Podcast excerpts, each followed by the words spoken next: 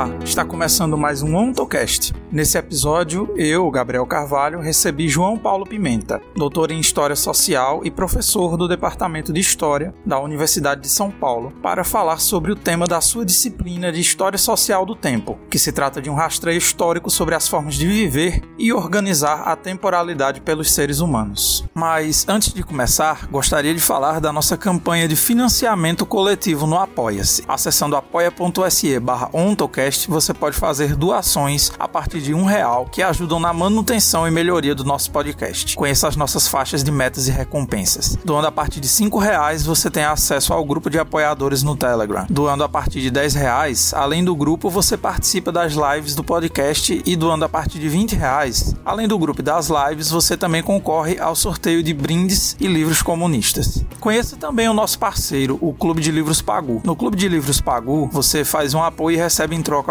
algumas recompensas. Com 10 reais ou mais, você recebe acesso aos cursos do Clube Pagu. Com 63 reais ou mais, você recebe um livro revolucionário, um brinde surpresa e entrada grátis nos cursos e palestras. Com 95 reais ou mais, você recebe dois livros revolucionários, um brinde surpresa, entrada grátis nos cursos e palestras e o autógrafo dos autores. Fiquem agora comigo, Gabriel Carvalho e João Paulo Pimenta.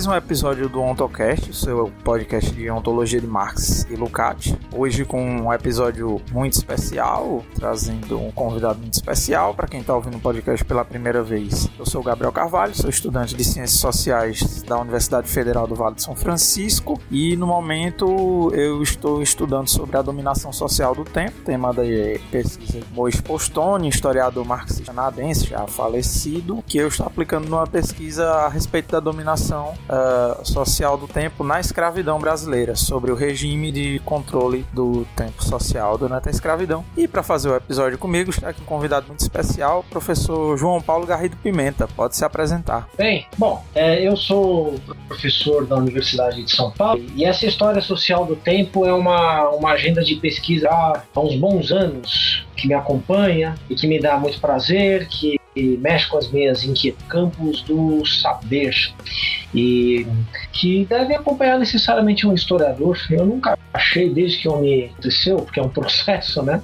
não é um fato, um acontecimento, fale do historiador é, dever ficar confinado ao passado. Disso daí, né? É, eu acredito que é sempre necessário fazer prospecções de futuro. Então, os tempos da história, como um historiador, é uma forma de articular passado, presente e futuro, e de uma maneira constante, de uma maneira permanente. Isso independe de contextos específicos. Ainda que o contexto que a gente esteja vivendo, não é, Gabriel e ouvintes, aqui no Brasil e de muitos modos no mundo também, eu acho que impõe uma certa urgência em recolocar as questões relativas ao futuro. Né? Então é isso. Então, para a gente pular direto para nossa entrevista e direto ao assunto, né?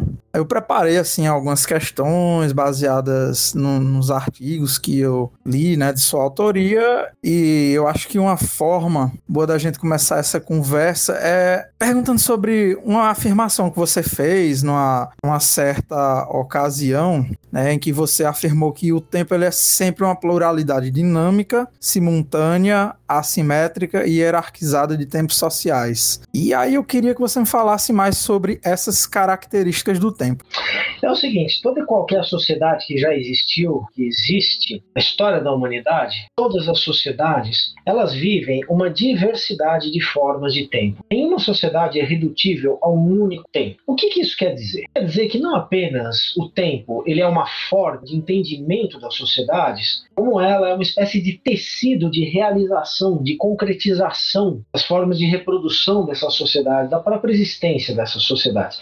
As sociedades existem no tempo e as sociedades são compreensíveis pelo tempo. No entanto, esse tempo é sempre uma síntese de tempos. Repito, nenhuma sociedade é redutível a um único tempo. Ora, é, façamos um, um, exercício muito rápido aqui com o nosso mundo atual, né, com uma das sociedades existentes no mundo atual. A minha sociedade, que é a sua também, Gabriel. Quantos tempos e quais tempos nós temos nessa sociedade? Ora, nós temos aí o, o tempo do trabalho, conjugado diretamente com uma forma matemática de conceber o tempo, que está submetida a formas de, de controle, de mensuração, como por exemplo os relógios, como por exemplo os turnos de trabalho, como por exemplo os compromissos profissionais.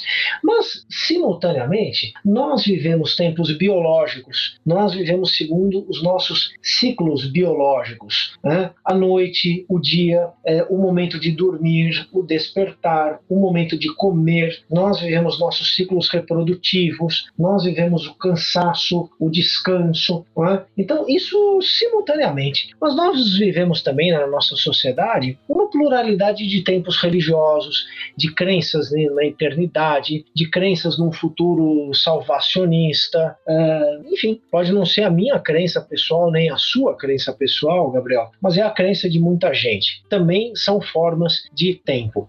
Uh, nós vivemos também os tempos do, do nosso psiquismo. Eles têm uma grande variedade individual, mas eles também têm algumas estruturas comuns.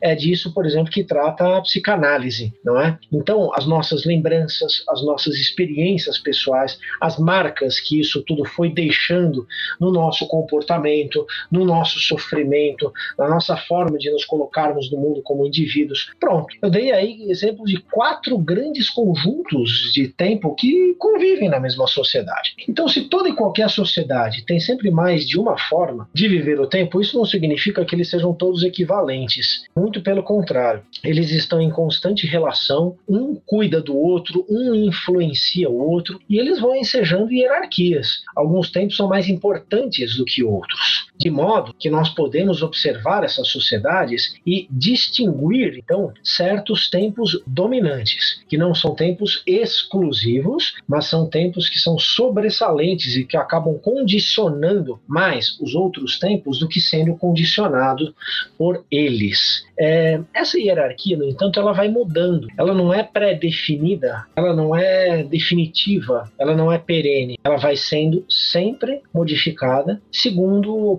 condições de possibilidade da história, segundo vontades, segundo ações políticas individuais, é, desejos, relações sociais. Então, os tempos são plurais, são também hierárquicos, eles ensejam hierarquias, eles são dinâmicos, não é? Afinal de contas, eles vão sendo modificados na sua própria relação, na sua própria existência. De modo que, se nós queremos conhecer uma determinada sociedade, se nós queremos conhecer alguns aspectos estruturais, se nós queremos conhecer problemas, tensões, contradições de uma determinada sociedade, e mais, se nós queremos interagir com a sociedade, só pode ser com a sociedade em que nós vivemos, porque ninguém muda o passado.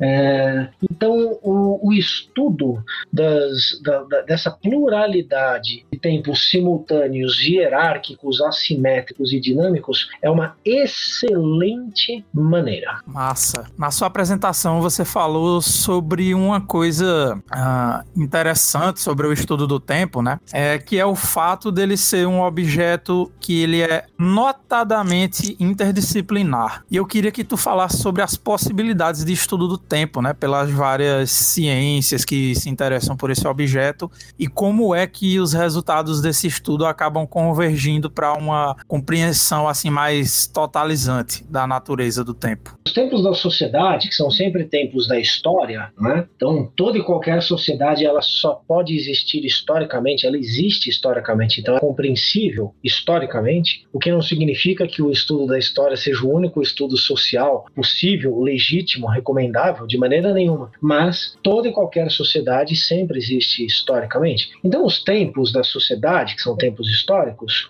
eles são um objeto muito amplo Né?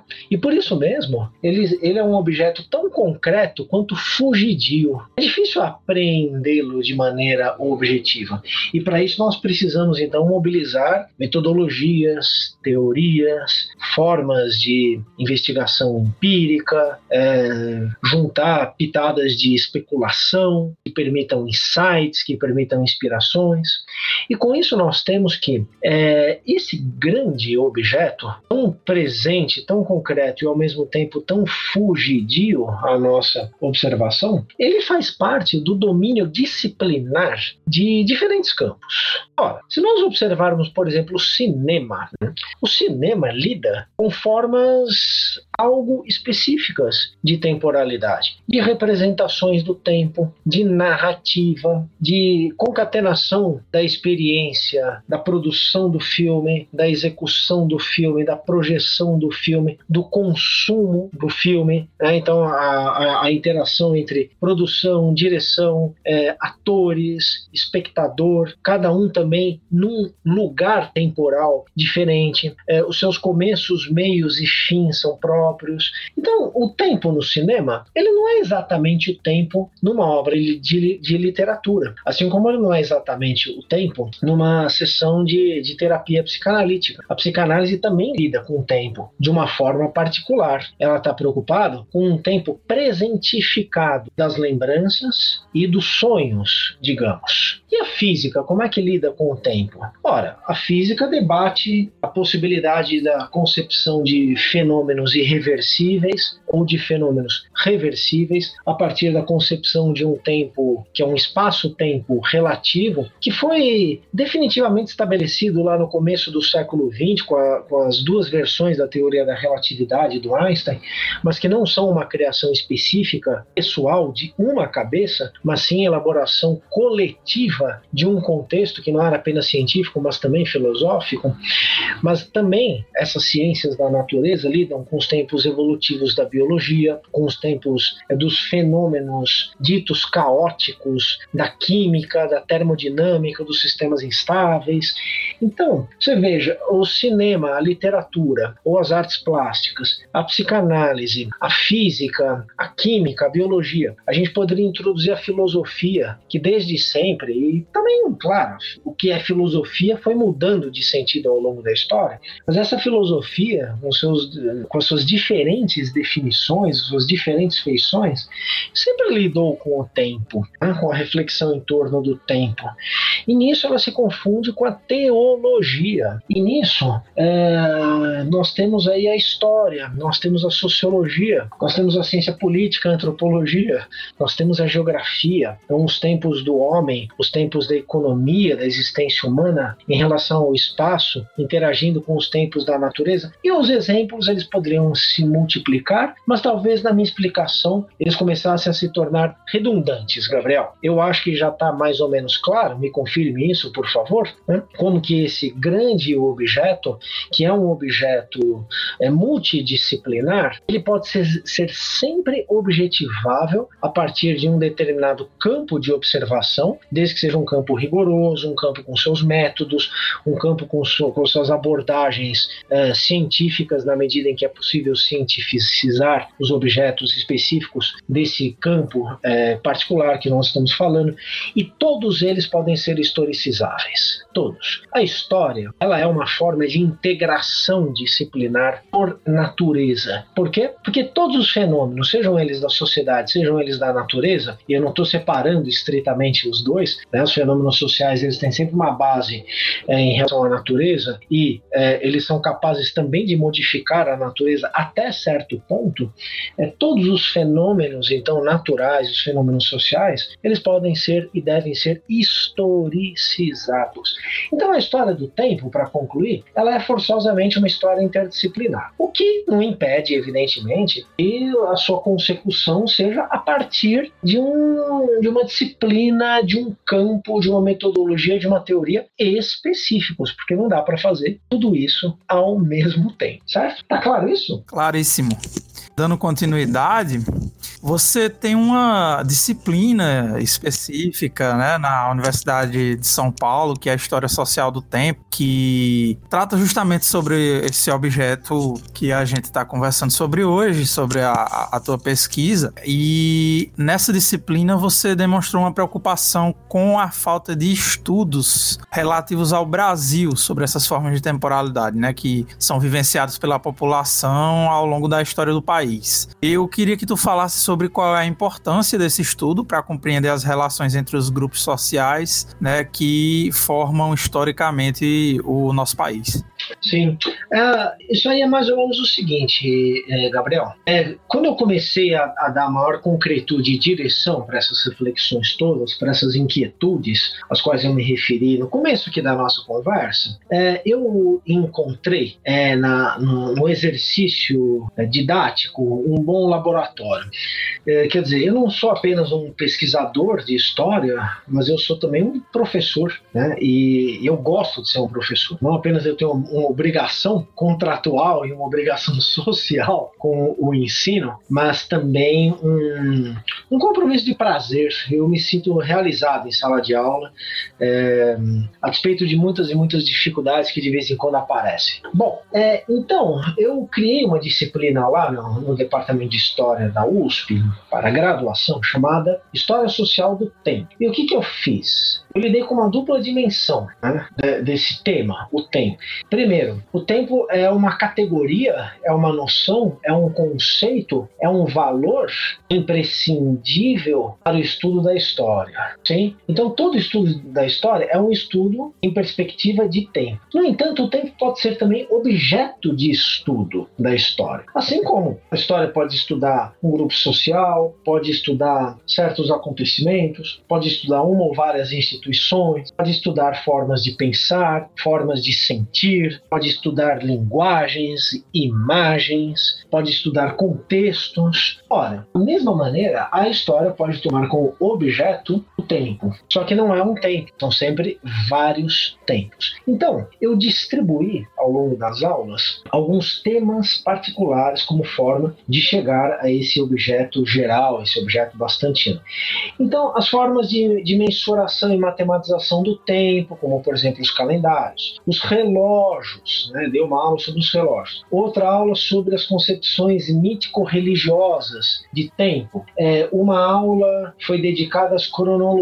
e às periodizações, outra aula é, para conceitos de história, uma outra sobre é, os tempos segundo as ciências da natureza. Aí passei a estudar as noções de futuro, utopia, revolução, progresso. Isso foi o assunto de uma aula específica. E assim sucessivamente. Então, eu fiz alguns cortes, tinham que ser cortes arbitrários, e eu é, decompus esse tema geral em, em aulas correspondentes a, a esses cortes. E foi uma experiência muito interessante, é, Gabriel, porque, porque todos os alunos, de alguma forma, eles estão envolvidos por isso. De alguma forma, todos os alunos de História, e sobretudo a última edição desse, desse curso, que foi em 2017, teve bastante gente de outras disciplinas também, é, todos eles, de alguma forma, tinham que lidar com esse tema. E encontraram, então, uma forma de objetivá-lo, né, lentes do estudo da, da história. É, tudo isso começou na minha cabeça com a leitura do grande livro do Reinhard Koselleck, depois viria a ser traduzido no Brasil, chamado Futuro Passado, Semântica dos Tempos Históricos. Eu li o livro do Koselleck há uns 20 e poucos anos atrás, uma edição espanhola, e aquilo me abriu a cabeça. Por quê? Porque o Koselleck fala da historicização do tempo a partir de certos conceitos, notadamente de história, de revolução, de progresso, e aponta ali um grande corte epistemológico,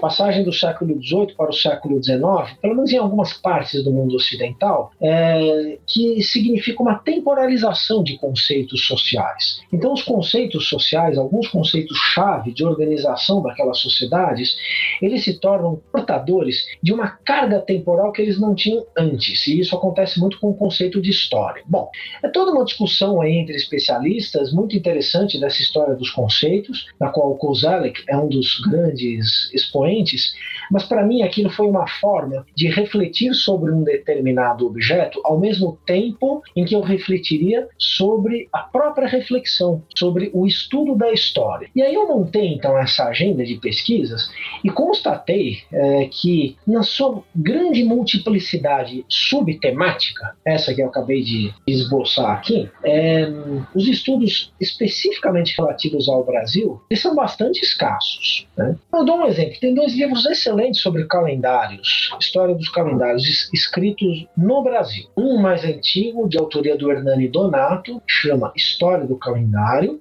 isso é uma edição lá dos anos 70, e mais recentemente um livro encantador, feito por dois autores, é, Sherman e Vieira, chamado O Tempo que o Tempo Tem. É um livro sobre a história dos calendários. E mesmo com o esforço notável que esses dois livros fazem, foram livros muito úteis aqui na minha agenda de pesquisa, eu rendo tributo a eles e recomendo enfaticamente para quem tiver interesse nessa matéria aí, né? Mas a gente tem muito pouco sobre calendários especificamente brasileiros ou atuantes no atual território do Brasil. A gente sabe muito pouco sobre as formas das populações indígenas é, do passado ou do presente de mensurarem e organizarem e computarem o tempo. Tem alguns estudos específicos, mas nós não temos sínteses gerais pelo menos não que eu conheça.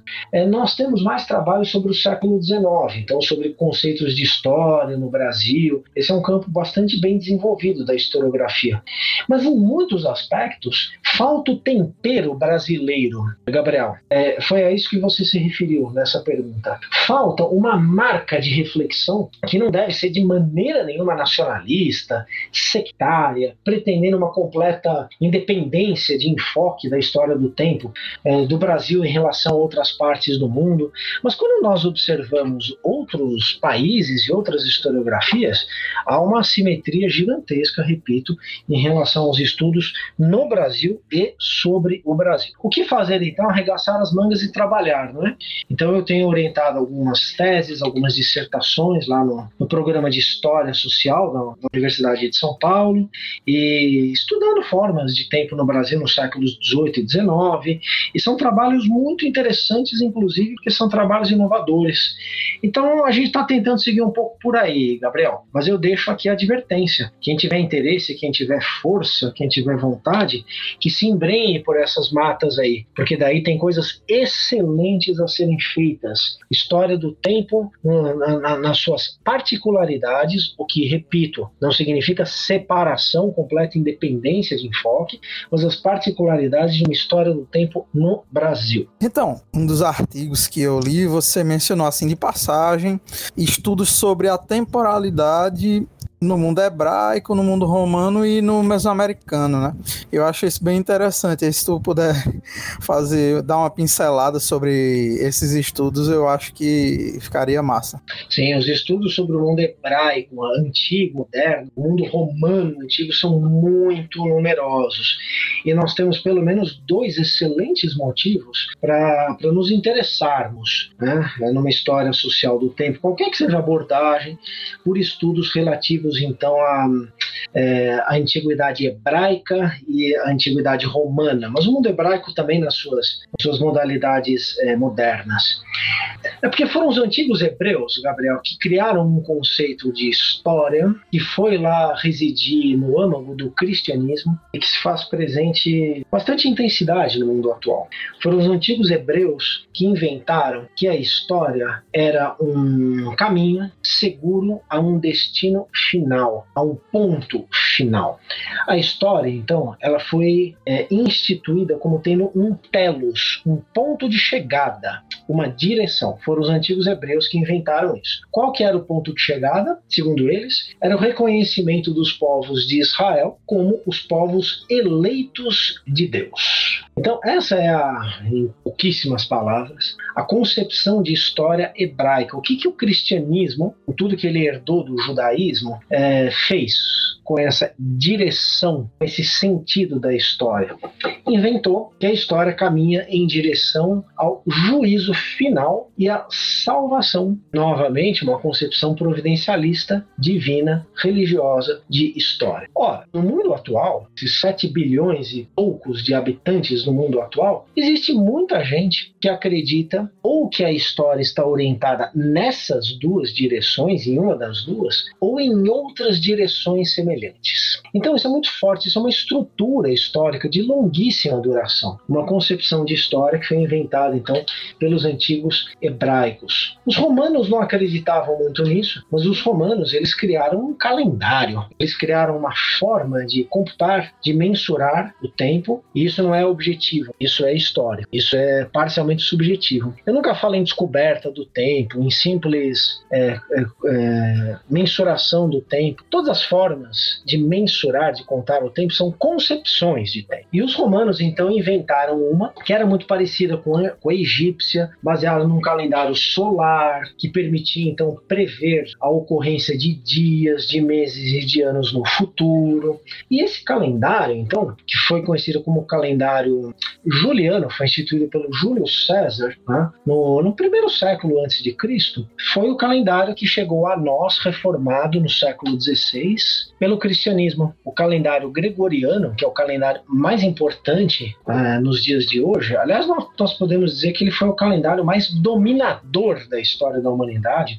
foi o calendário que mais se esparramou. Ele acompanhou a expansão imperial uh, europeia, que foi em parte uma, uma, uma expansão uh, cristã, durante os séculos 15, 16 e 17, quer dizer, só 16, né, porque ele foi criado no século 16, no século 15 essa expansão já estava em curso, mas não era uma expansão de formas de tempo, e chegou até os dias de hoje como um calendário que nós poderíamos chamar de hegemônico mundial. Não é um calendário exclusivo. Vocês aqui, né, do, do, do grupo, sabem muito bem que hegemonia não significa exclusividade, não significa dominação absoluta, mas sim parcial a partir de certos pressupostos de relação nessa dominação dentro de uma determinada sociedade.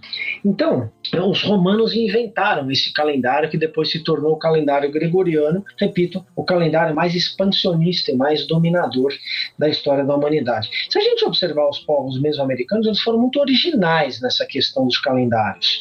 Eles fizeram de maneira muito própria. Inclusive, alguns deles fizeram cômputos de tempo, isto é, tiveram concepções de tempo não diretamente dependentes dos ciclos da natureza, dos ciclos lunares, dos ciclos solares, que são a base de quase todos os calendários que existiram é, na história. Eles fizeram calendários com ciclos é, de criação, de destruição e de recriação do mundo, é, agrupando é, intervalos que não necessariamente estavam vinculados a esses ciclos da natureza. Foram muito originais. Quem fez algo semelhante né, foram os revolucionários franceses, no final do século XVIII, que quiseram criar um mundo novo com a sua concepção moderna de revolução, ruptura com o passado, rompendo também com os tempos parcialmente religiosos desse calendário gregoriano, que é derivado do calendário romano, que é um, ca um calendário, como quase todos os outros calendários da antiguidade, baseados nas observações dos ciclos da natureza.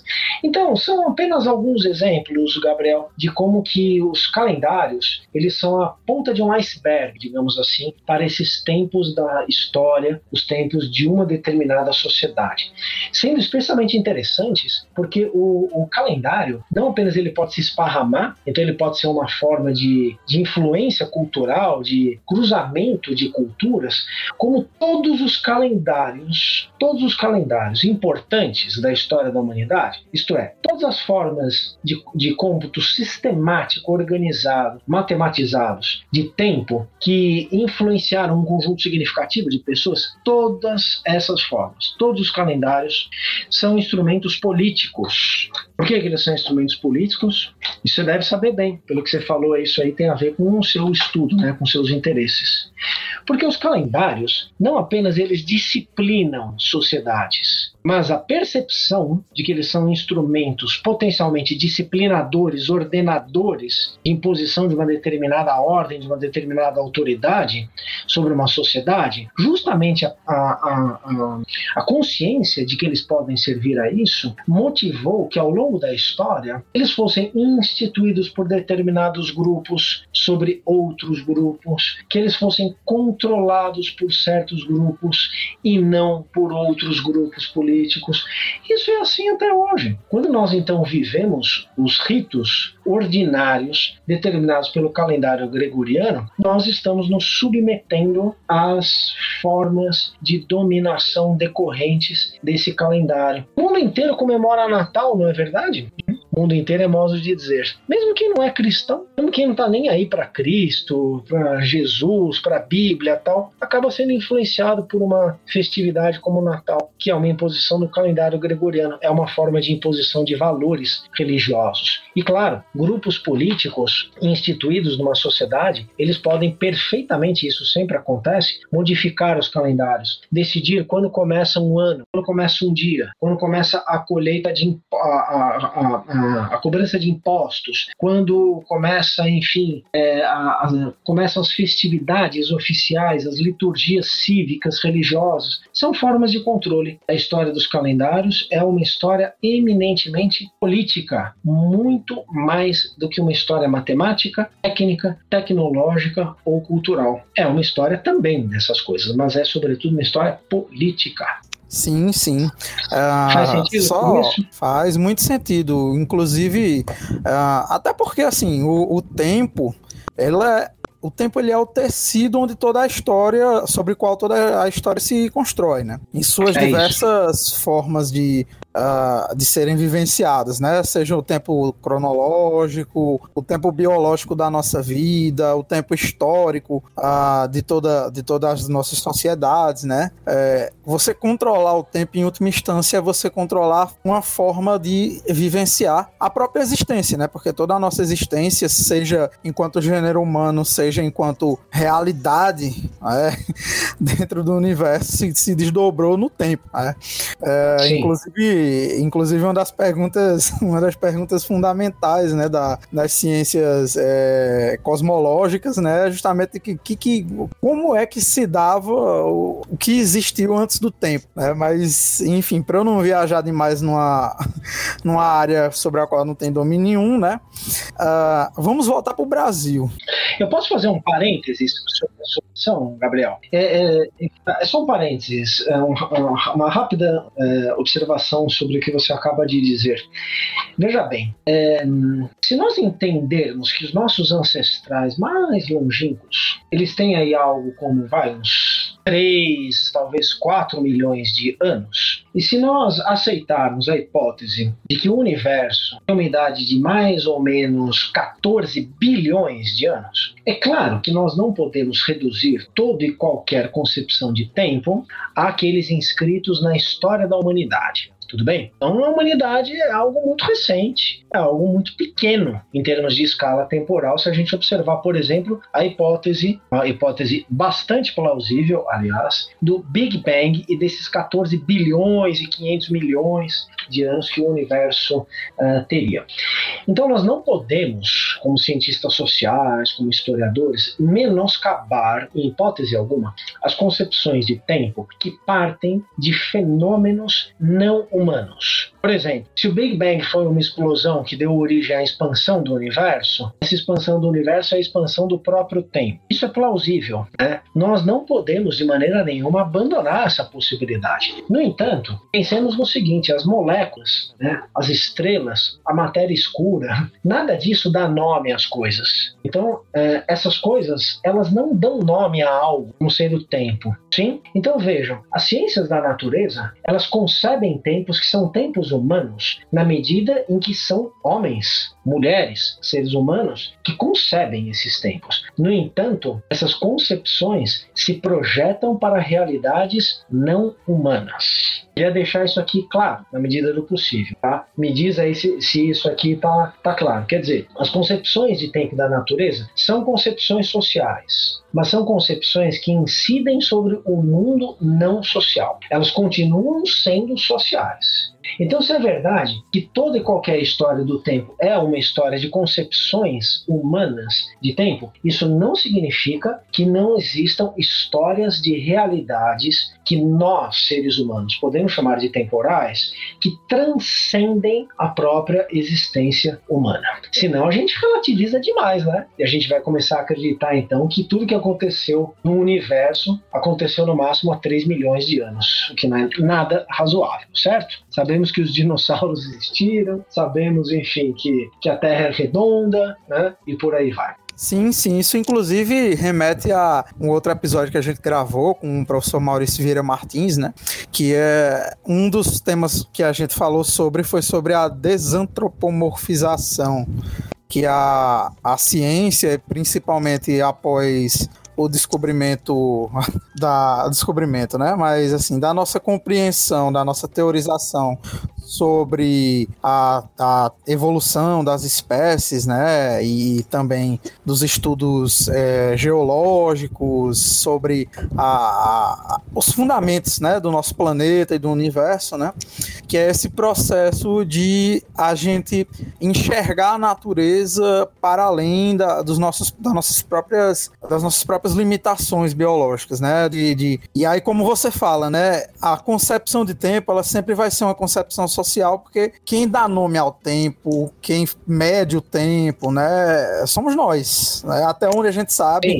não tem nenhuma outra espécie que faça isso, né? Não tivemos Mas, notícias até o momento. É, por, por enquanto, assim, a gente tem notícias de, é, de espécies de primatas aí dando salto ontológico, mas é, eu acho que eles não estão contando o tempo ainda. É, mas assim. Claro, porque o tempo é, pressupõe uma, um, uma dose de abstração, não é? Se nós quisermos, capacidade de simbolizar, de representar, né? Uhum. Sim, abstração é a palavra perfeita, né? É, porque, uhum. inclusive, eu acho que o tempo é uma das nossas, é, das nossas primeiras formas mais refinadas de abstração, né? Claro, desde que, desde que seja uma observação de algo que se torne algo além daquele algo, não é? Então, uma concepção de tempo, esse salto aí que você está chamando, surge quando? Observando é, o claro e o escuro, né? observando o sol, observando a lua, é, sentindo calor e sentindo frio, é, trabalhando de dia, descansando à noite, é, é, é, socializando de alguma forma de dia e tendo medo à noite, né? as pessoas começaram a chamar isso de dia, de noite, de escuridão, de criação, de Deus, né, de segurança, de sol, né, é, e assim foi. Então, esse é o salto: é observar algo, é sentir algo, mas é transformar aquele algo em algo a mais, em algo diferente. Né? É, é, é disso que você está falando. Sim, sim. Inclusive, essa própria compreensão do, do tempo né, é fundamental para as nossas. É, para os nossos saltos enquanto espécie, né? Para essas formas uh, mais avançadas de organização social, coisas muito úteis para o nosso desenvolvimento enquanto humanidade, como foi, por exemplo, uh, o nosso processo de sedentariz eh, sedentarização, de claro. desenvolvimento da agricultura, que são todas atividades que dependem bastante uh, de uma certa concepção de temporalidade, né? Ainda que seja bastante primitiva. São bastante primitivas, mas nem por isso deixam de ser atuais. Porque, claro, sim, você sim. imagina, eu imagino, que as primeiras concepções de tempo surgiram da observação e da atribuição de significado a ciclos da natureza. Não é? A gente faz isso até hoje, não é? Então a gente entende que a noite sim. é morte, por exemplo, não é? que o dia é uhum. vida, não é? que o sol é poder, esplendor, né? que a lua é mistério, que a lua é fecundidade. Nós continuamos a dar significado né? para uma coisa tão básica tão reiterativa como são os ciclos da natureza, e o ciclo básico, quer dizer, do dia e da noite, é, assim como os nossos ancestrais faziam há milhões de anos. Então são formas Sim. simples, no entanto, são formas de longuíssima duração, são formas atuais. Elas organizam o mundo que nós vivemos, mesmo que seja um mundo industrial, um mundo individualista, um mundo, enfim, com todas essas características caóticas aí que a gente tem. Mas de certo modo ele continua a ser um mundo de 3 milhões de anos atrás, né? Sim, sim. Até porque, assim, é, nada, nada do que veio do passado, que constituiu o nosso presente, se perde. Ele só vai se, metamorfo se metamorfoseando é, ao, longo da história, é, nas, nas novas formas sociais. Então, agora para voltar mais para o nosso contexto brasileiro, Uh, apesar de ser bastante incipiente ainda esses estudos em relação ao Brasil, você menciona que tem alguns subtemas que são mobilizados aí por, pela galera que pesquisa sobre isso aqui no, no país, que são bastante promissores, né? Como, por exemplo, estudos em relação à morte, à natureza, o tempo cronológico. É, e se você quiser comentar sobre esses estudos, eu acho que seria, seria interessante. Sim.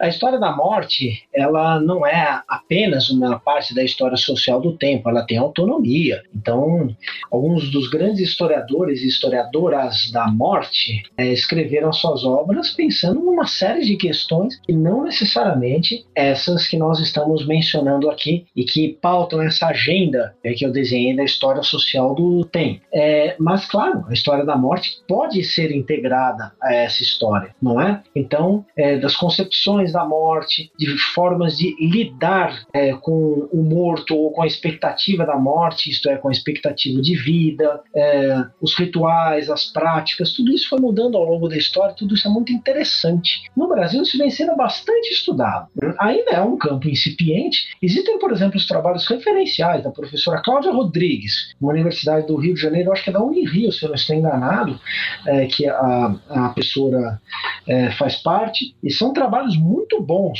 sobre a morte no Brasil do século XIX. Tem trabalhos específicos sobre cemitérios, tem trabalhos sobre a morte infantil, tudo isso no Brasil, né? Tem alguns trabalhos sobre os ritos religiosos da morte. É, nos, nos, estudos vastíssimos no Brasil sobre a história da escravidão, existem alguns estudos sobre a mortalidade escrava, sobre as expectativas de vida entre os escravos, né? e assim vai. Então, uh, se o tema é tão amplo quanto esse aí, Gabriel, é, história é, social do tempo, é, você tem que reunir isso como peças de um mosaico. Você tem que juntar então esforços que nem sempre estão diretamente posicionados em direção a, a, a, ao tempo em si, mas cujos temas inevitavelmente qualificam a discussão sobre eh, o tempo. Então, a história da morte é, uma, é um campo bastante interessante no Brasil. A história sobre as das representações do passado e da memória histórica. Ah, esse é um campo muito desenvolvido no Brasil. Então, nós temos aí estudos sobre eh, a, o nascimento da historiografia disciplinar no Brasil no século XIX. Tem um monte de trabalhos muito bons sobre isso. Os trabalhos de memória histórica no século XIX, principalmente principalmente 20. Também temos trabalhos excelentes sobre memória histórica no Brasil do século 20, também chegando aqui no século 21. Então esse é um campo gigantesco, né? As formas de pensar o passado que organizam o presente e o futuro de uma determinada sociedade, no caso o Brasil, desses períodos. E eu podia dar alguns outros exemplos também, sabe? Mas eu não queria deixar aqui a impressão é de que eu entendo que a, a, a história social do tempo ela é uma, ela é um, um um, campo inteiramente a, ser desbravado no Brasil. Não, não, não, de maneira nenhuma. É um campo muito promissor, tem algumas lacunas muito grandes, isso sem nenhuma dúvida, mas também existem algumas partes muito boas, muito sólidas, algumas tradições historiográficas que devem ser é, aproveitadas por esse historiador é, do tempo no Brasil. Então, são também alguns exemplos. Né? Estou pincelando algumas coisas aqui para abrir, digamos assim, esse mosaico, onde algumas peças são maiores, outras menores, algumas já estão colocadas, outras têm que ser colocadas, e assim a gente segue. Pois bem, conforme o Brasil foi sendo formado, né, é, várias concepções temporais históricas foram se desenvolvendo uh, para atender certas demandas sociais. Como a gente disse, né? Essas concepções elas fazem parte da, da própria do próprio processo de hegemonias sociais. Afinal, a gente está numa sociedade de classes, numa sociedade de classes você tem é, processos históricos de hegemonização, de dominação, e, é claro, as concepções temporais históricas elas não estão dissociadas disso. É, as imagens do passado, entre aspas, brasileiro, né, que se foram se formando ali no desenvolvimento do país, elas atendiam a certos interesses daqueles dominadores, né? É, seja dos colonizadores, seja do, do, império mais para frente, né?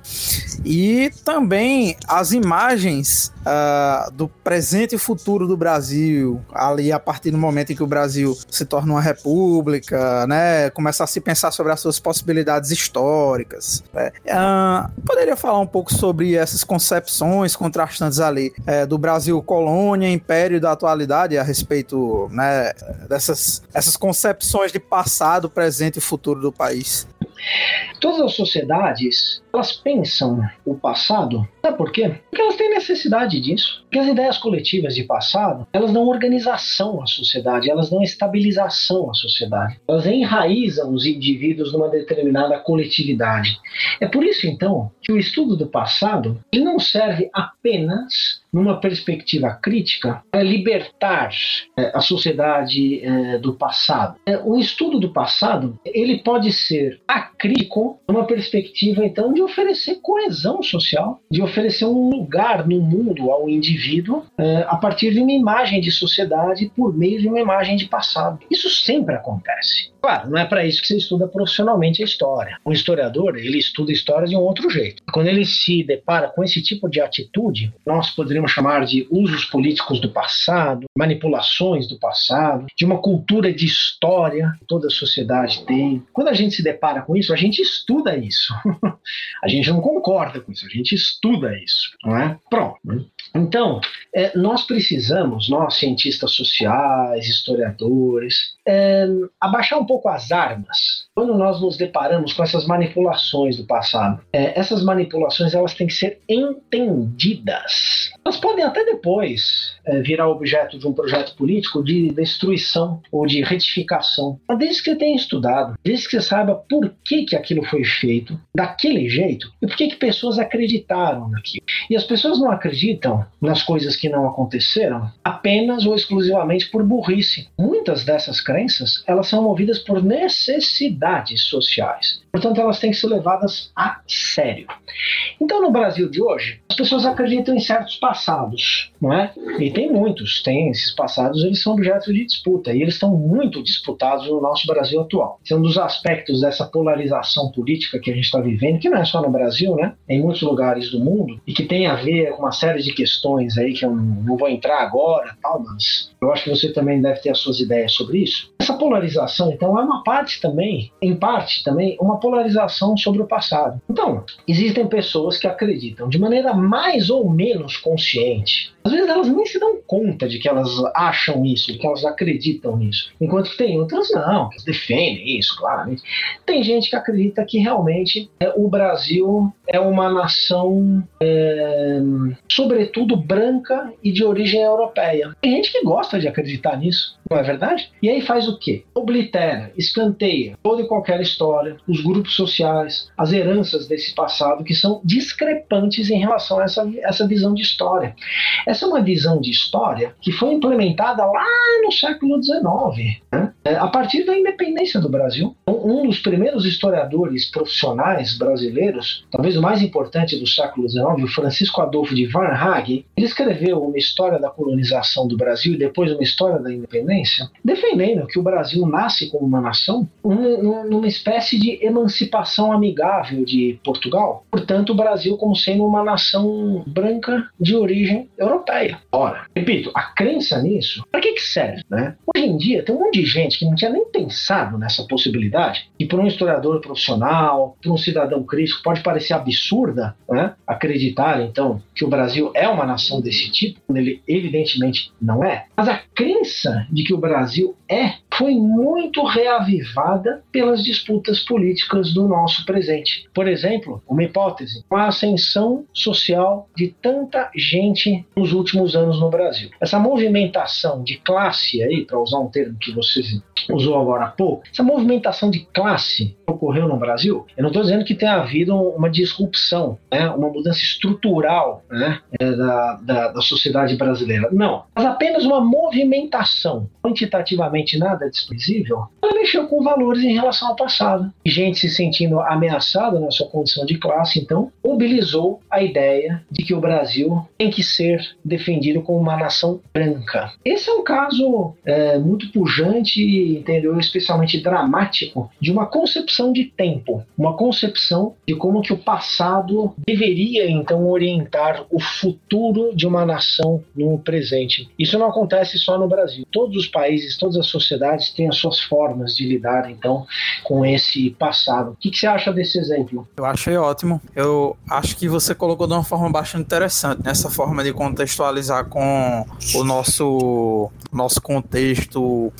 atual, né? Porque pensando assim muito sobre como parte muito muito fundamental dessa dessa polarização dessa disputa ideológica que a gente está passando hoje ela passa muito por uma uma, uma disputa a respeito do passado e uma disputa também, claro, é, a respeito do que a gente quer para o futuro, obviamente, né? Sim, sim. E, e aí a gente, a gente observa nessa, nessa disputa, claro, uma, uma, esses processos de revisionismo, de falsificação histórica, né? Que também fazem parte, fazem parte desses, desses processos de disputa, de disputa em torno do, do, tempo histórico passado, né? Sim, deixa eu apontar mais um aspecto dessa questão aí, é, Gabriel. É para a gente pensar. Vocês são um grupo aqui, enfim, de, de pensadores marxistas, vocês também têm, claro, essas inquietudes em relação ao, ao presente. Então, esses usos do passado,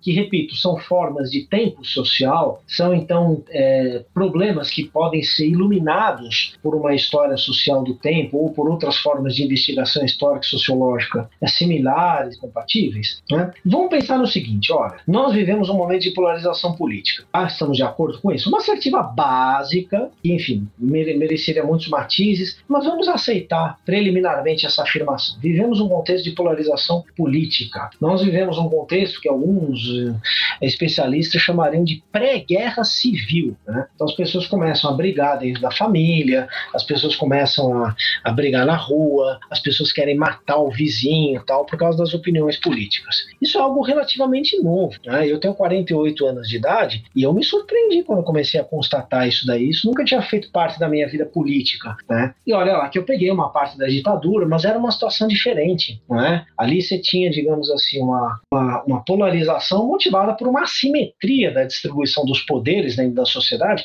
que não é o que acontece aqui. Atualmente a gente vive, claro, não é uma distribuição perfeita desses poderes, mas é algo muito mais equilibrado que a gente vivia na época da ditadura. No entanto, no entanto, essas disputas, né, elas motivam então esse, esse diagnóstico que alguns fazem, que isso é um passo para você chegar numa guerra civil. Então o inimigo vira alguém que até outro dia era o seu amigo, ou então alguém com quem você convivia. Pois bem, e um dos componentes dessa polarização política no tocante aos usos do passado e essas visões de tempo é a conversão dos personagens mais inusitados em heróis. Se nós quisermos, em mitos. Tá? Então essa generalização do do, adjetivo mito é, se faz na, para a conversão um, do, do, sujeito que recebe esse atributo a condição de um herói. Né? Então, mito não é mito como distorção, não é mito como é, é, é, conteúdo de organização de uma determinada sociedade, não é como repositório de valores morais. Não, é mito como sinônimo de herói. Né? E isso se passa com diferentes palavras em diferentes espectros da nossa sociedade, em diferentes espectros políticos da nossa sociedade.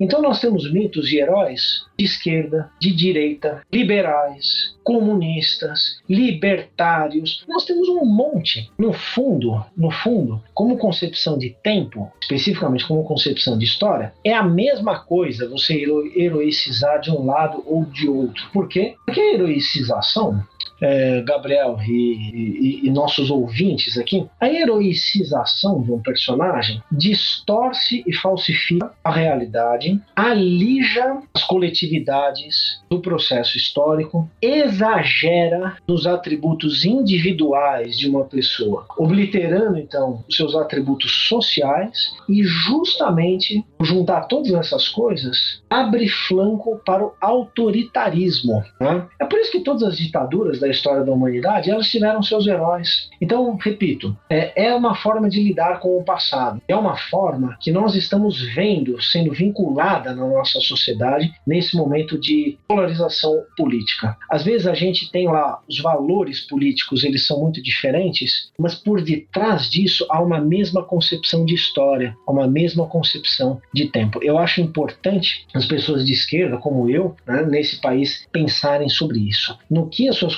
concepções, no que as suas práticas políticas, elas é, acabam tornando essas pessoas semelhantes inadvertidamente àquelas às quais essas pessoas querem se contrapor. Faz sentido isso?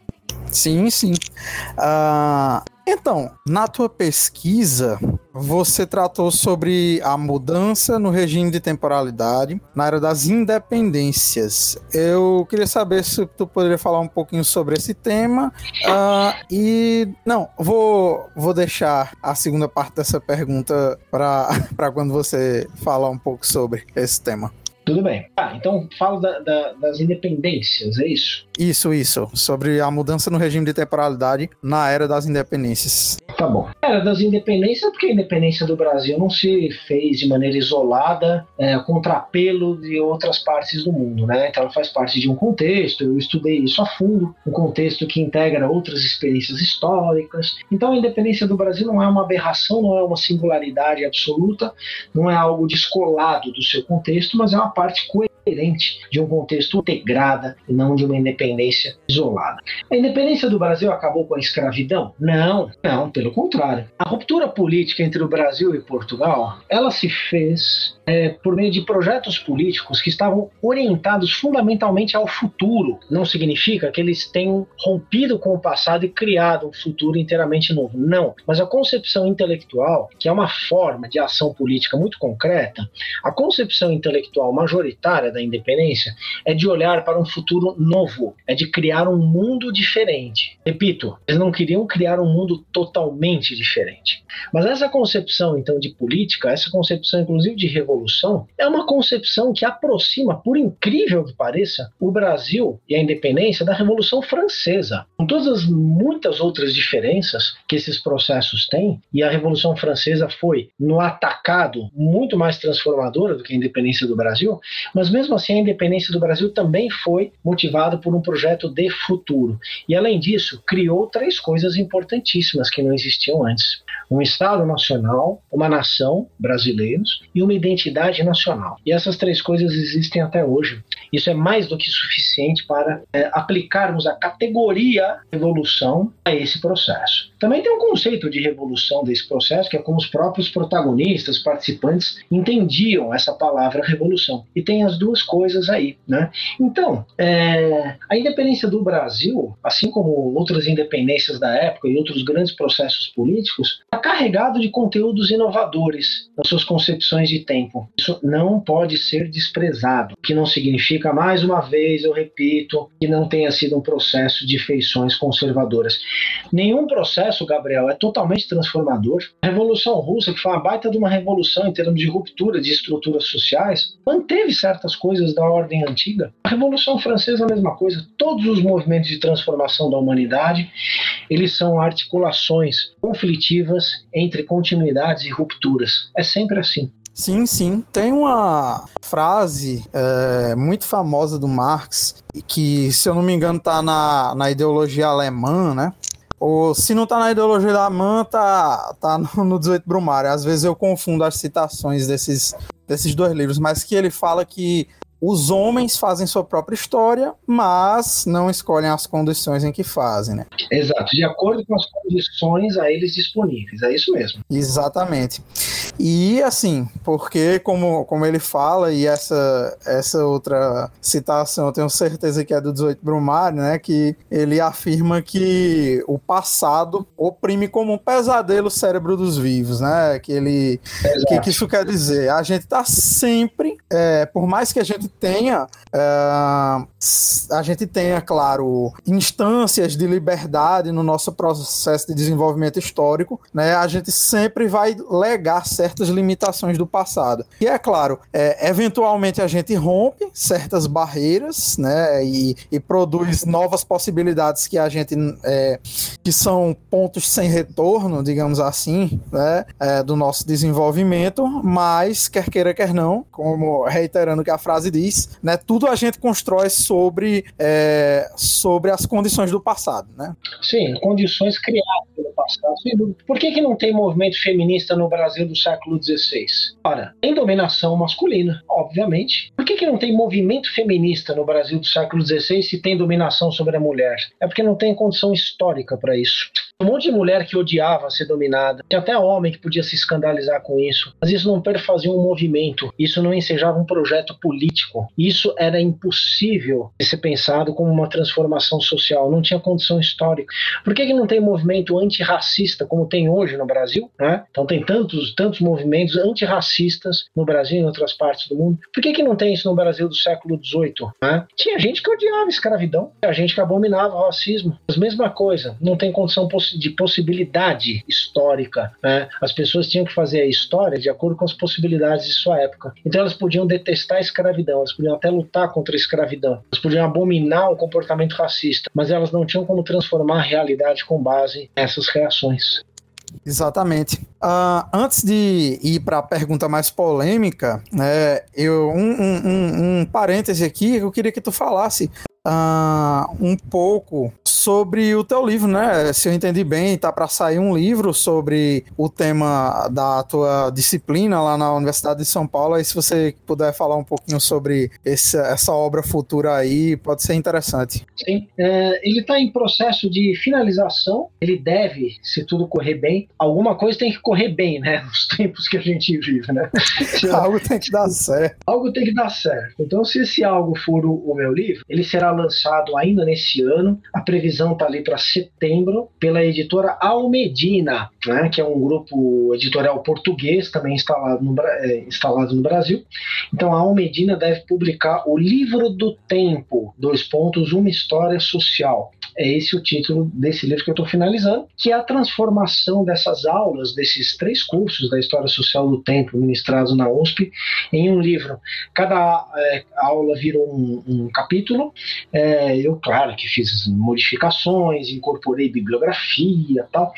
E é um livro pensado é, com uma, uma dose controlada de pretensão é, para abarcar tanto estudantes de história, historiadores profissionais, estudantes e profissionais de outras ciências humanas e ciências sociais, mas também um público é, em geral, um público interessado em questões de história, em questões de sociologia, em questões de filosofia, em questões de arte. O livro ele pratica então, dentro das minhas capacidades, essa interdisciplinaridade que agora há pouco nós entendemos como sendo inerente a uma história social do tempo. Então é isso. Vamos ver. Lá para setembro deve estar aí publicado essa, é, o livro do tempo, uma história social. E o, o maior esforço, é, Gabriel, aliás foram dois, né? Foi dar conta numa perspectiva não vulgar de, de, uma, de uma vasta matéria, que diz respeito então a temas, a disciplinas, a contextos. Eu não domino todos eles, mas eu me pus a estudar, porque eu não quis oferecer ao público em geral uma obra de segunda, né? Então eu tenho os meus padrões de qualidade, eu me dispus dispus então a, a, corresponder a um interesse muito grande que existe pela história no nosso país, na nossa sociedade, mas sem oferecer porcaria, que é o que muita gente faz, né? Então, tem um monte de blogueira, tem um monte de escritor aí que escreve qualquer porcaria, também não consegue escrever nada muito melhor, e as pessoas acabam se contentando com isso daí. E também colocar então um conhecimento altamente especializado numa linguagem não correspondente. Isto é, uma, a linguagem ela é simples, né? E eu acho que é possível fazer isso. Então, eu penso como um historiador pesquisador e escrevo como um professor. É isso. Muito bom. Tô ansioso para esse livro ser lançado. Uh, provavelmente, provavelmente não, com certeza vai ser incorporado na minha pesquisa, vai fazer parte ali da bibliografia e é isso. Estou ansioso para esse livro ser lançado. Legal, Bom, legal. Agora, claro, né, deixando o melhor para o final, e eu acho que uma, uma pergunta que é, você já esperava que vai ser interessante para a gente fazer um bate-bola aqui, né? Tu não é marxista. E isso não é nenhum demérito, hum. claro, porque pelo menos, né, se tiver algum se tiver algum dogmático aí nos ouvindo, né? Não acho nenhum demérito, né? Uh, Marx não estudou marxistas. Sinto dizer para vocês, né? A gente tem que pegar contribuições. Eu, eu, eu vejo dessa maneira, né? É que Marx queria produzir uma concepção verdadeira verdadeiramente científica a respeito uh, da história, né? Que ele via como sendo é, inescapavelmente materialista, né? E é, é bem, bem isso, assim, você, você não é marxista, mas eu percebo que a tua pesquisa tem diversos pontos de contato com a, a forma né, de, de, de, pesquisa de Marx, porque tem vários pontos de contato com a concepção materialista da história, né? E aí, a, a pergunta que eu queria fazer é o que, é que tu pensa sobre uma possível perspectiva ontológica do tempo, né? Que eu não, não poderia de deixa, deixar de uh, colocar esse elemento aqui, porque não seria um ontocast se não falasse de ontologia, né? Muito bem, claro. Olha, em primeiro lugar, você tem razão. Eu não me considero um historiador marxista, e acho que ninguém me considera um historiador marxista, salvo, enfim, uns haters aí da internet que acham que qualquer pessoa que que fala uma coisa numa perspectiva crítica é um doutrinador comunista. Você conhece esses tipos, né? Então, eu, só, eu só sou algo próximo do marxismo nessa concepção aí, que não é uma concepção que é cuja autoria não merece menção, né? Então, não, ninguém me considera marxista, eu também não me considero marxista, e, e por dois motivos. Em primeiro lugar, porque eu respeito profundamente historiadores que se entendem como marxistas e que têm motivos para se entenderem dessa forma, que não são os meus. Então, são aqueles que seguem um, um método de maneira muito mais estrita do que eu, são aqueles que lidam com um conjunto de categorias marxistas é, com as quais eu não lido e que, inclusive, se colocam problemas numa perspectiva de algumas tradições que, com toda justiça, devem ser reconhecidas como tradições marxistas marxistas. No entanto, não só eu sempre estudei história e continuo estudando história, aprendendo com muita historiografia marxista, como toda historiografia ampla e multifacetada, né, não existe um único marxismo, tem coisas ótimas, tem coisas ruins, tem coisas mais ou menos, enfim, não importa. É um, é um, é um o que a gente está chamando aqui de historiografia marxista são várias historiografias é, com uma, um bom coeficiente de pluralidade, né? Então não apenas eu sempre aprendi aprendi e continuo aprendendo e me inspirando nessa historiografia, como devo, então, repito, respeitar é, essa autoidentificação que não pode ser a minha, por uma questão de alteridade. Se esses autores são marxistas, eu sou muito diferente desses autores. Né? É, bom, isso é uma coisa. E os, a segunda coisa é que, não obstante é, eu não ser, então, um historiador marxista, eu sou um historiador que hum, se vale e que utiliza de maneira, espero eu, bastante bastante propositiva certas categorias que são tipicamente marxistas.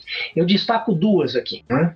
É, contradição e totalidade. Eu sou mais circunspecto quanto a uma outra categoria importante, que eu reconheço como muito importante, mas eu acho que ela tem uma validade é, histórica limitada, mais limitada do que essas outras duas categorias, e que você utilizou aqui, que é a categoria de classe. Então, no tocante à contradição e totalidade, foi a partir do marxismo que eu incorporei essas categorias na minha forma de pensar e na minha forma de fazer é, história, fazer história, de estudar história, não é? E veja só, justamente essa categoria de totalidade, você diz que vocês são um grupo aqui de marxistas lucaxianos, não é? Não um texto lá do Lukács que chama História Marxista, História em Construção. É, isso foi publicado pelo Pierre Nora, pelo Jacques Legoff, numa série de três livros sobre a história, lá nos anos 70. Né? É, e, desculpa, é, é, uma, é uma, uma ideia que está no Lukács, num texto do Pierre Villard, né, que é um importante historiador marxista francês, marxista, sem nenhuma, né? E aí ele pega essa categoria e faz um diálogo com o Lukács e com outros, né? A categoria de totalidade. A categoria de totalidade é uma construção relacional. A totalidade, como categoria, é uma construção relacional. Totalidade não se refere a todas as coisas. Não é uma somatória de. Portanto, uma história baseada na categoria de totalidade constrói relações a partir de um certo objeto e constrói A totalidade, ela é uma unidade histórico-social limitada. No entanto, ela é uma, uma unidade ampla. Por quê? Porque ela tem os seus limites dados justamente pelo alcance das relações construídas em torno de um determinado objeto, de uma determinada parte da realidade. Então, a história total, numa perspectiva marxista, ela não é a história de todas as coisas. Ela é a história de todas as coisas relativas a um determinado quadrante da realidade que se observa e que se quer explicar. Então aqui, assim, a gente podia discutir mais isso, algumas variantes dessa definição da categoria, mas eu acho uma definição bastante satisfatória. Assim sendo, Gabriel, a, a categoria de totalidade serve para uma história social do tempo, mas sem dúvida, claro que serve. Não porque a história social do tempo seja simplesmente ampla e mais ampla do que costuma se fazer a história da realidade social a partir de certos cortes específicos, mas sim porque quando a gente parte de uma dimensão dimensão social desse tempo, a gente necessariamente vai ampliar essa dimensão. Essa dimensão não está parada ali. Então, o meu livro, é a minha forma de pensar essa história social do tempo, é uma história de, de imagens, é uma história de palavras, é uma história de formas econômicas, é uma forma, é uma história de tecnologias, é uma forma de instituições é, políticas, é uma forma de todas essas coisas. Por quê? Como que eu chego nessas coisas todas? Construindo relações. Né? Pronto. Então, sou marxista? Não, não sou marxista. E entendo que outros historiadores são marxistas e aí se constitui uma alteridade em relação a mim. Eu não tenho absolutamente nenhum problema e também não é para mim nenhuma virtude simplesmente reconhecer essa diferença. Outros são marxistas, não eu. No entanto, algumas categorias marxistas são fundamentais no meu ofício de historiador. E sendo totalidade uma delas, o que essa categoria me ensina, uma vez que o, o trabalho esteja mais ou menos realizado, a partir de uma concepção de totalidade, é que essas adjetivações elas não, não, não têm muito a acrescentar ao trabalho de um historiador. Né? Então, Gabriel, o que eu quero dizer é que isso vale não apenas para um historiador marxista, na minha concepção do ofício do historiador, também o historiador da economia, o historiador das mentalidades, o historiador dos conceitos, o historiador social. Para mim, história é simplesmente história. simplesmente. É história tal qual ela é, é feita pelas pessoas, a sua própria história, construindo relações. E na medida em que ela é possível de ser explicada, analisada é, posteriormente ou de fora, ou minimamente de fora.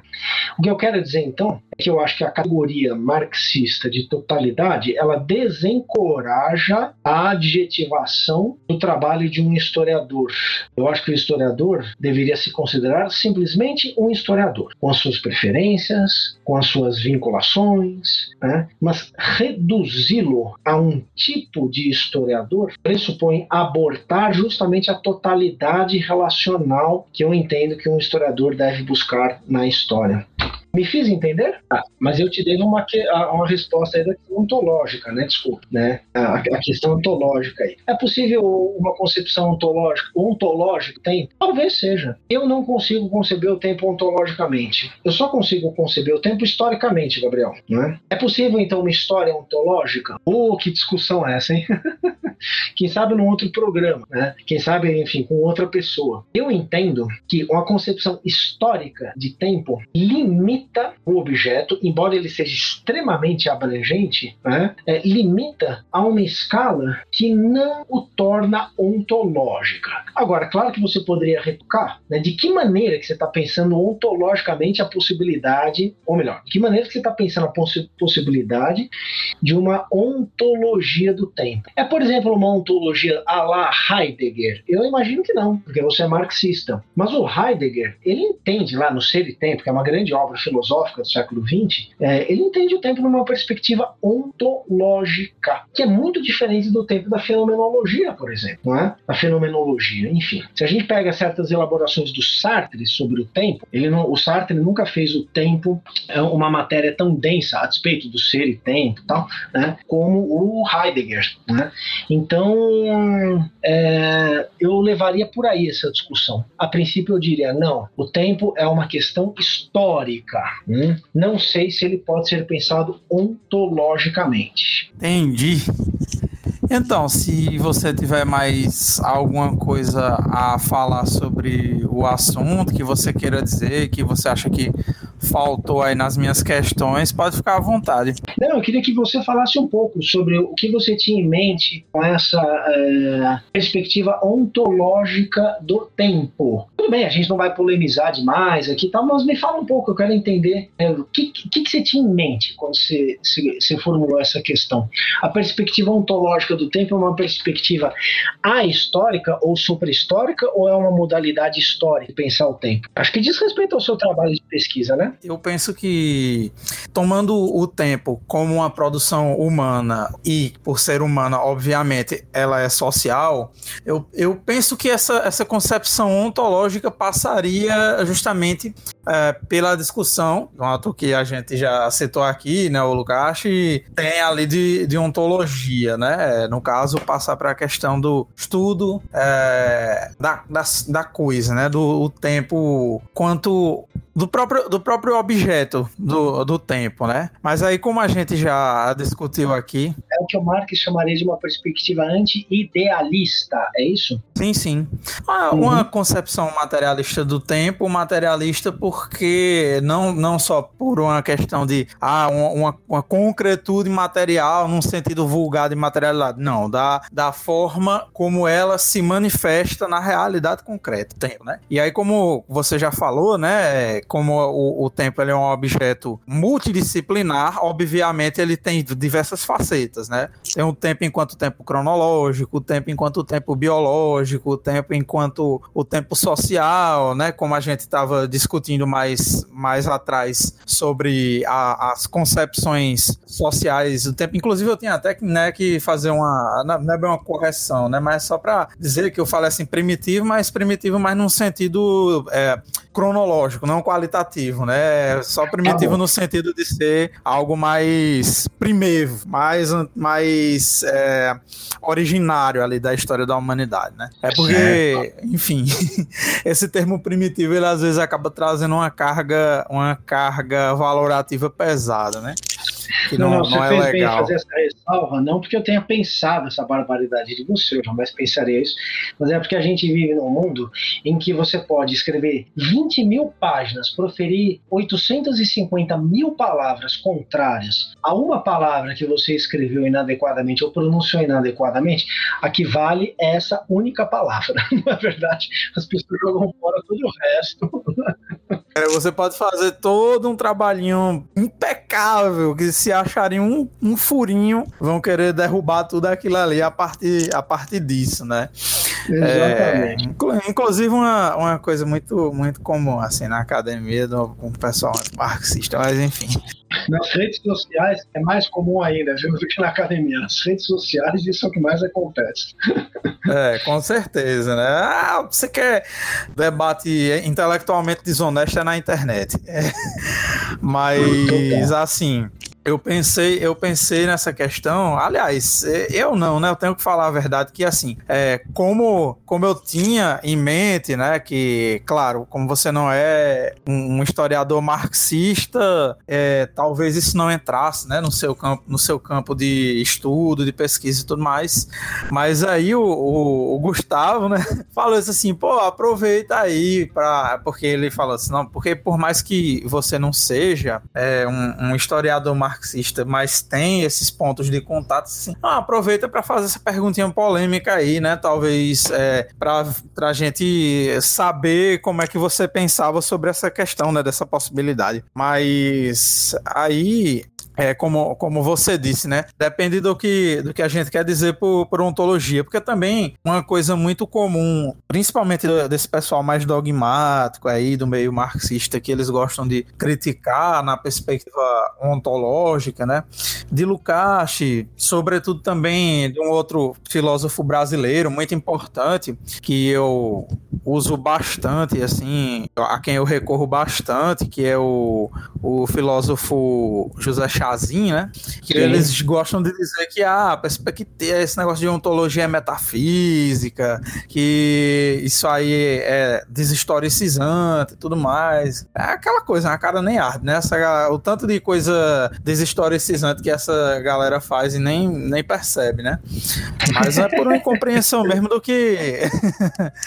a incompreensão mesmo que eles fazem, né? Inclusive, por falar nisso de é, concepções deshistoricizantes antes, né? Isso é, inclusive, uma coisa central na, nessa perspectiva ontológica a respeito da dominação social do tempo e tudo mais que o Postone fala, né? Que é uma das grandes críticas dele ao, ao, ao marxismo tradicional, justamente é, dessa deshistoricização que as concepções mais comuns de marxismo, que pegam ali a, o trabalho como centralidade, é, acabam deshistoricizando essa, essa categoria é, de trabalho trabalho, né? Que ele vem justamente, Sim. a proposta dele é, é, de historicizar essa categoria, de colocar o, o, trabalho como sendo central apenas na sociedade capitalista, né? Quem, quem estuda sobre as sociedades medievais, as sociedades é, dos povos originários, é, vai perceber que, claro, é, o intercâmbio com a natureza em qualquer sociedade humana é uma coisa extremamente importante, porque a, a gente é uma espécie que depende, né, dessa, é, dessa transformação da natureza. Mas do trabalho principalmente do trabalho alienado, ele só se torna algo central na organização da sociedade no capitalismo. É, eu acho que assim, essa, essas questões ontológicas passam por isso, por essas transformações dentro dessas categorias que elas são, é, não diria, não diria transhistóricas, mas elas passam por diversas etapas históricas, mas que elas vão, obviamente, se metamorfoseando, né? Então eu acho que essa, essa, essa concepção é, ontológica do tempo, eu acho que passaria por isso, né?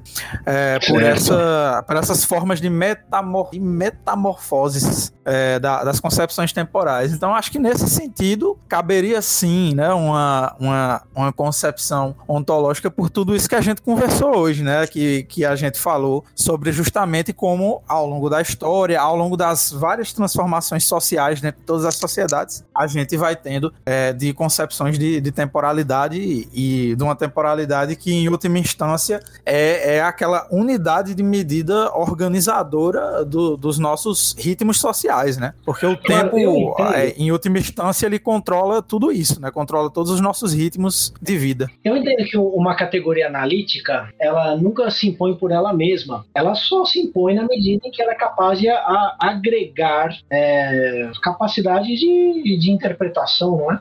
Ninguém é obrigado a estudar nada com de, determinadas categorias. Elas são são sempre formas de descortinar objetos, interpretá-los, dotá-los de significado. Então, se uma perspectiva ontológica do tempo ela é válida, né, a questão, então, se ela acrescenta algo né, a um determinado objeto e a, e a atribuição de significação a ele, a tarefa consiste simplesmente, o simplesmente você sabe, né, Gabriel, que ele, ele tem uma dose de ironia, né, em definir a categoria. A partir do quê? A partir do objeto que ela é capaz de interpretar interpretar, né? Com certeza. Tem considerações finais a fazer, professor? Não, foi um prazer esse papo, viu? Sim, sim. Para mim e para os ouvintes, com certeza, eu acredito que sim. Bom, esse foi um, um, papo muito interessante, muito edificante e espero que, que a gente consiga trazer aí mais convidados. Inclusive, eu acho que só essa, esse tema aí sobre o Brasil, sobre a independência do Brasil, já renderia um programa em si só, né? Tô agora investindo muito nisso de trazer pessoas que, por mais que não sejam marxistas, têm algo de interessante para contribuir com o debate marxista, na nossa própria produção científica, né? O próprio avanço do marxismo. Espero poder trazer mais gente interessante como você e até, quem sabe, você poder vir de novo no nosso programa para falar de outros assuntos do seu interesse, que com certeza a história, sem dúvida, é uma disciplina extremamente importante para o nosso objeto de estudo aqui. Legal. Tá bom, então é isso, né? É isso. Muito obrigado, professor, por ter aceitado o nosso convite. Um abraço aí para vocês, a equipe. Um abração e muito obrigado também a vocês, ouvintes do Tocast, por terem ficado até o final da nossa entrevista. Espero que vocês tenham gostado desse episódio. Um grande abraço e um bom momento a todos.